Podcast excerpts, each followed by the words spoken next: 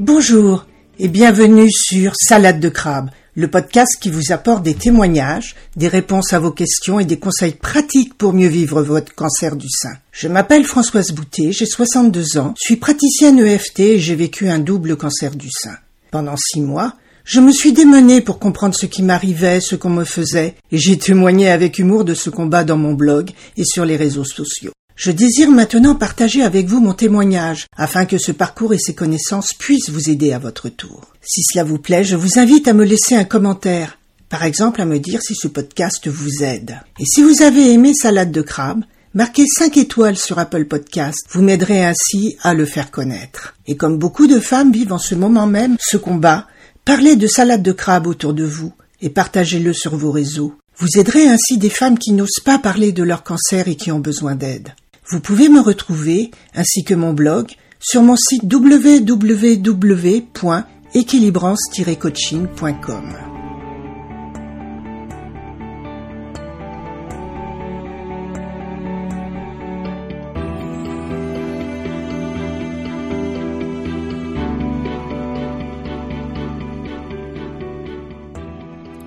Aujourd'hui, je vais vous parler de la manière dont je gère ma communication puis dans une seconde partie de la biopsie que j'ai passée ce jeudi 27 avril.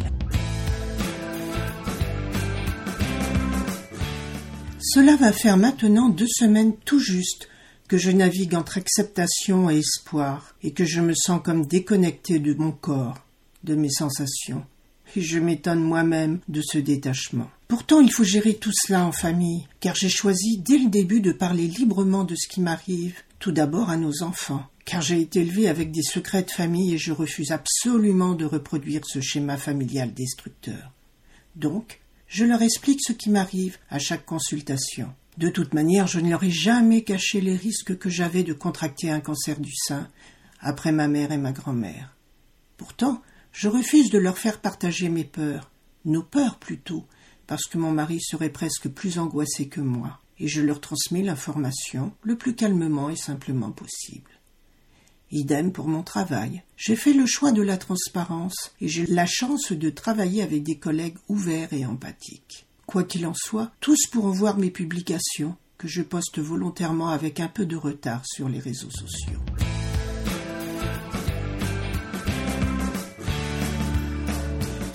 Ça y est, j'ai enfin passé la biopsie. Et en fin de compte, elle s'est très bien passée, car j'avais travaillé en EFT sur ma peur des aiguilles, et surtout ma peur de ne pas être suffisamment anesthésiée et de tout sentir. Car il faut dire que j'ai plusieurs expériences très déstabilisantes avec des anesthésies insuffisantes. Bref, j'avais tapoté sans relâche dans la salle d'attente, générant des crises de bâillement incompressibles qui ont effaré les autres personnes. Et en fin de compte, j'ai été reçue par des personnels très gentils qui m'expliquaient ce qu'elles allaient me faire. Et en effet, la biopsie n'est absolument pas douloureuse. On ressent juste la très légère piqûre initiale de l'anesthésie. Puis les prélèvements se font de manière automatique et rapide, grâce à un mécanisme à ressort. Pas de tâtonnement, de scalpel, de seringue. Ceci dit, j'ai fermé les yeux pour ne rien voir de la manipulation qui a été très brève. Puis, j'ai reçu les soins à distance de mon mari pour éviter les saignements et les hématomes et accélérer la cicatrisation. Et je me suis rappelé des points à stimuler sur le visage pour arrêter les saignements. Et tout s'est bien passé. Le saignement s'est vite arrêté. D'ailleurs, les manipulatrices étaient vraiment étonnées et je suis partie rassurée. Maintenant, résultat dans une semaine. Mais je ne me fais pas d'illusions car l'opération se fait sous contrôle radiologique et à première vue, la tumeur paraissait vraiment suspecte. Donc, je m'attends à ce qu'elle soit cancéreuse. Ceci dit, j'étais tellement shootée avec tout ça que j'ai fait une sieste de trois heures en rentrant. J'ai beau prendre tout cela très bien, ça fait quand même beaucoup, beaucoup de choses à digérer en très peu de temps.